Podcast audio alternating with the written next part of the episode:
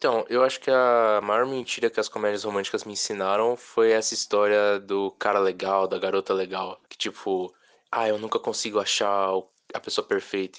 Foi que a gente vai conhecer um cara no primeiro colegial, vai passar os três anos do colegial juntos, apaixonados, e depois do colegial vão casar e ser felizes para sempre.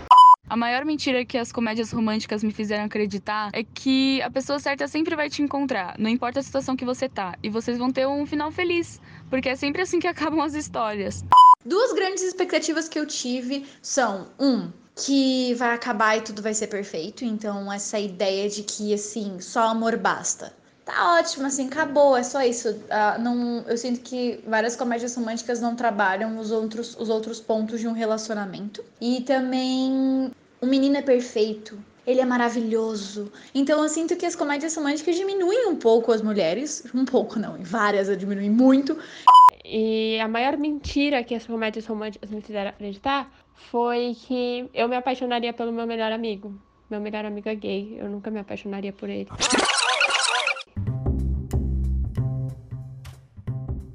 E vamos de cultura.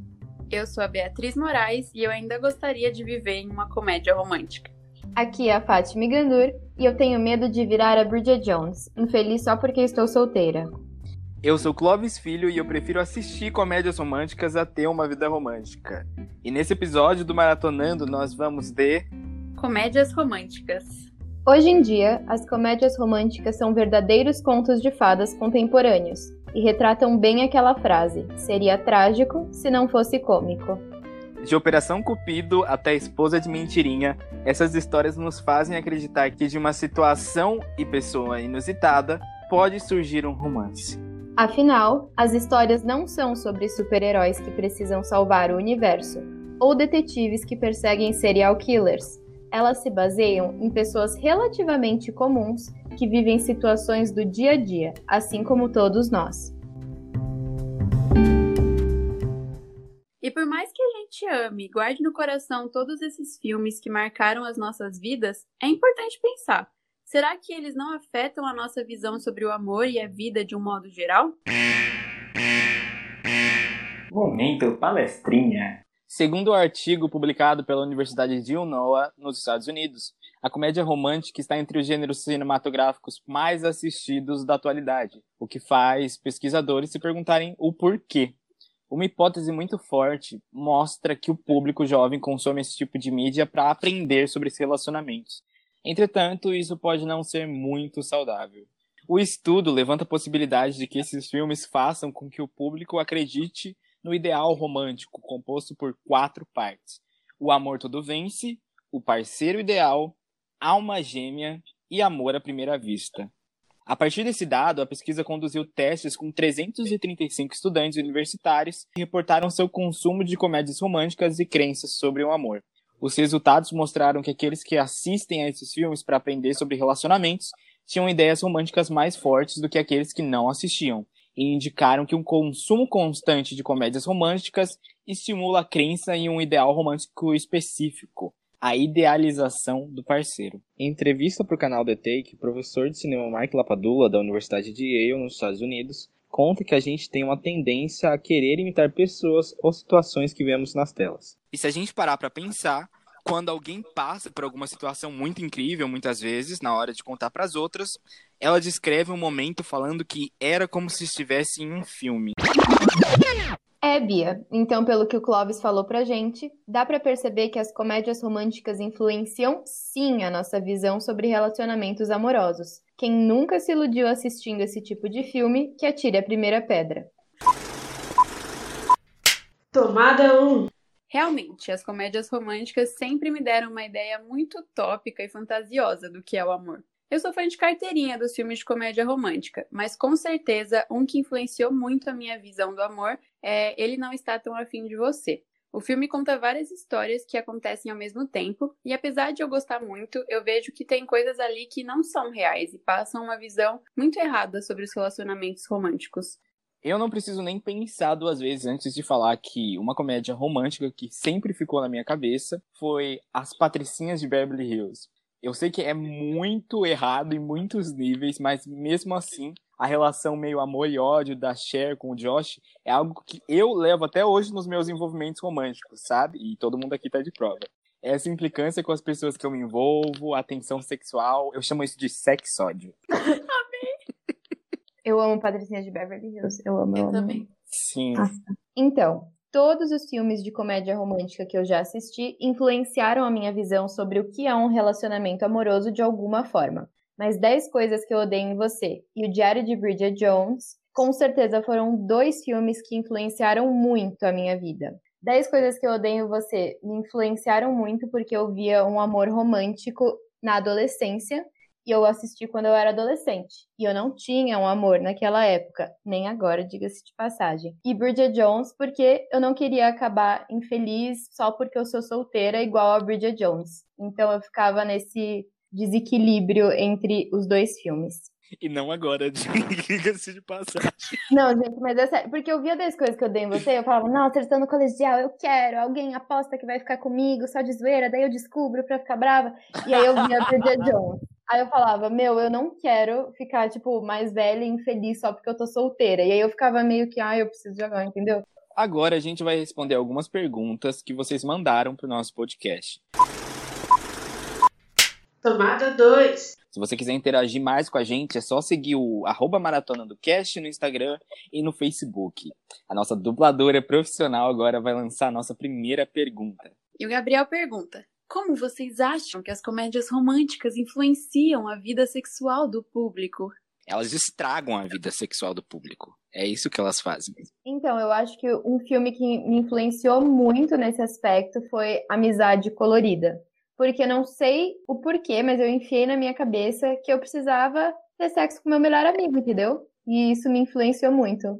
E isso não aconteceu, gente. Eu, eu criei juízo. Eu acho que as comédias românticas também servem meio que para criar um padrão meio inalcançável, né, de vida sexual também. Porque eles mostram um padrão todo hollywoodiano, onde tudo é lindo, é, na hora que você quiser, exatamente do jeito que você quer, sendo que a realidade não é bem assim, né? Sem contar que eu acho que as comédias românticas, elas descartam as histórias de amor medíocres.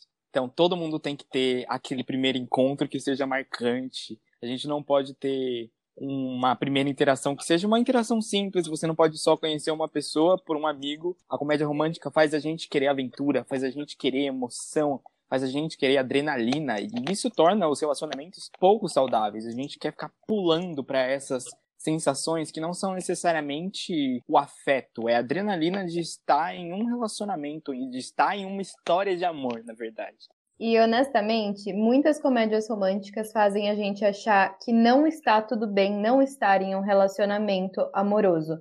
A grande parte, né, das comédias românticas começa com um dos dois do par romântico, né, é, namorando todo mundo, saindo com todo mundo, tendo sexo com todo mundo. E aí isso é meio que mostrado como errado depois na narrativa, porque aí a pessoa meio que toma jeito para ficar com o par romântico com quem vai acabar no final. Eu acho que isso influencia muito também na vida sexual do público. É, é isso mesmo. E a gente vai falar mais sobre isso no próximo momento do nosso podcast, no nosso debate.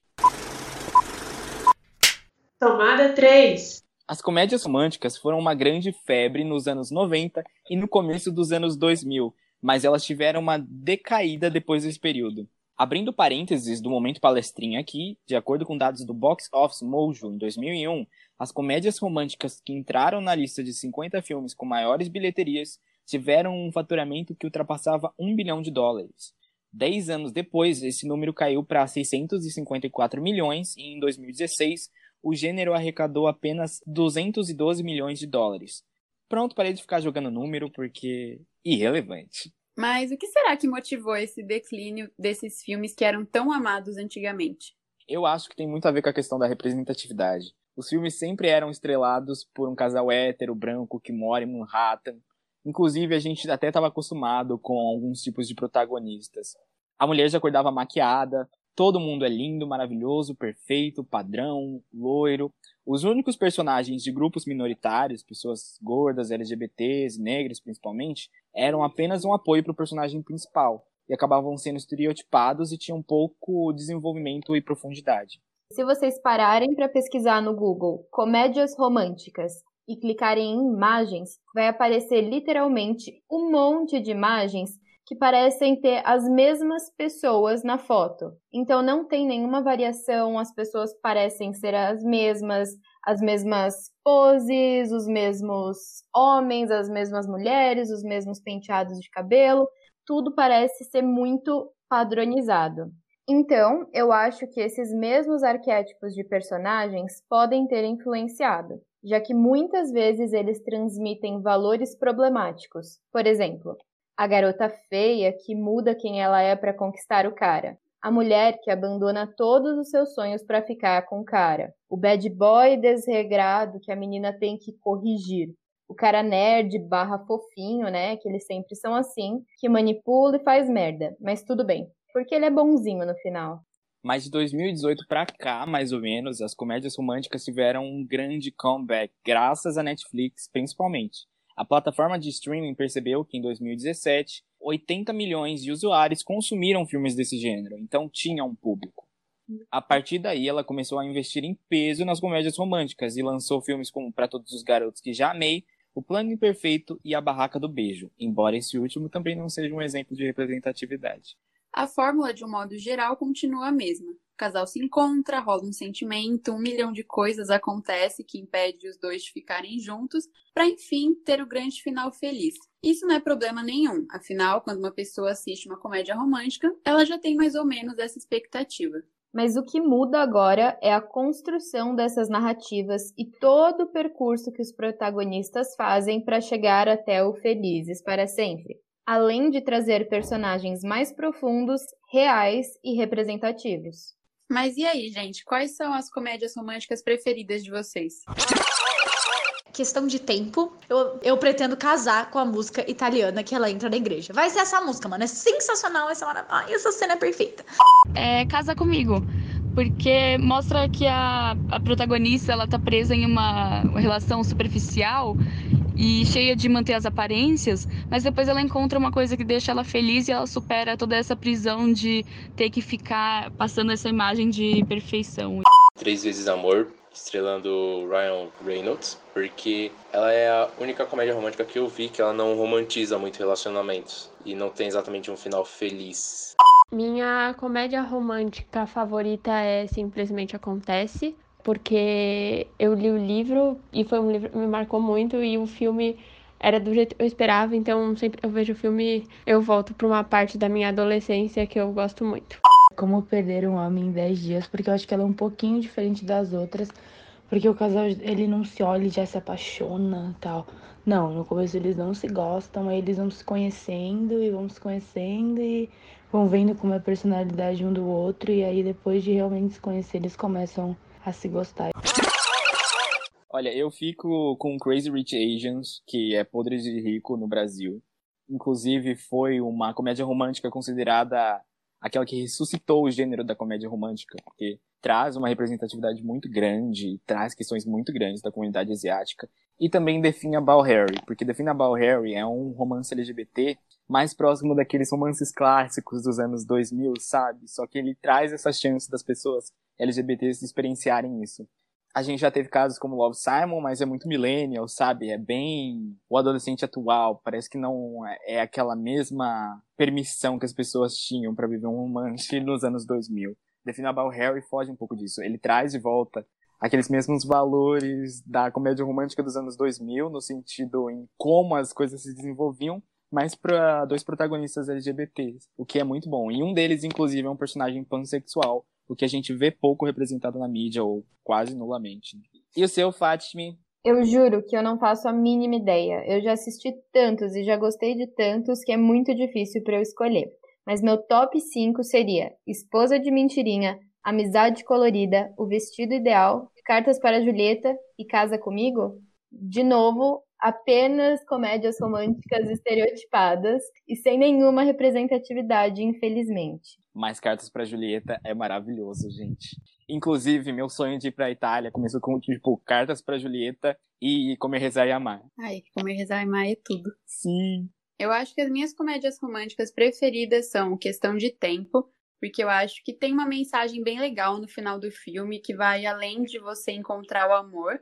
É, Ligados pelo Amor também é ótimo, porque foca bastante na família também, não só no casal que é protagonista, e também a proposta, porque Sandra Bullock perfeita, né? Eu não preciso falar mais nada. Gente, eu amo esse filme. To the window! To the window! Não, e ela? Gente, é tudo. Não, é e ela? É, a vovó me falou pra cantar com o coração.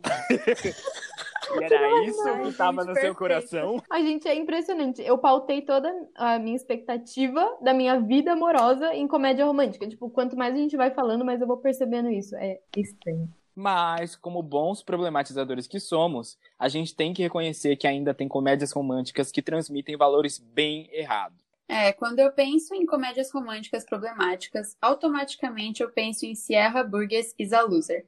A ideia do filme é legal, mas a forma como desenvolveram essa ideia não foi muito boa. Primeiro porque tem toda a questão em que a Sierra finge ser outra pessoa para conquistar o menino que ela gosta, então ela se esconde atrás da foto de uma menina bem padrão. Segundo, porque rola um beijo que não foi consensual de maneira nenhuma, né? Enquanto o menino acha que vai beijar a menina das fotos, ele na verdade beija Sierra sem saber. Então eu acho muito problemático que um filme mostre uma relação toda construída com base em mentiras e essas mentiras não terem consequência nenhuma, porque ela magicamente é perdoada e eles ficam juntos no final. Outro exemplo bem esquisito é Barraca do Beijo, na qual o melhor amigo não deixa ele tomar as próprias decisões com base em umas regras que eles criaram quando eram crianças. Cena de gente batendo no carro, a ela aceitar em um encontro com um cara que assediou ela, esse tipo de coisa que é completamente realista, completamente aceitável na vida cotidiana do ser humano normal, né? Fora a falta de representatividade, já que esse filme traz atores brancos que são extremamente padrão e nem são tão bonitos assim, mas tudo bem. Isso aí já é opinião pessoal. Ah, e tem os 300 mil filmes em que o cara faz uma aposta pra ficar com a menina e depois ela descobre que era uma aposta e no fim eles ficam juntos Não, de o qualquer lance, de, jeito. o lance de aposta é muito bizarro, né? Eu não sei qual é o fetiche das pessoas com aposta. E é tipo um plot mesmo de aposta. Eles fazem isso o tempo todo. Existe uma coisa chamada, ó, fun fact. é, existe uma coisa chamada prompt, que muitas vezes é meio que uma ideia inicial de um roteiro para alguém escrever alguma coisa em cima. Vamos dizer assim, essa é uma ideia um pouco generalista do que é, mas é basicamente isso. Resumidamente, a gente pode considerar prompt isso.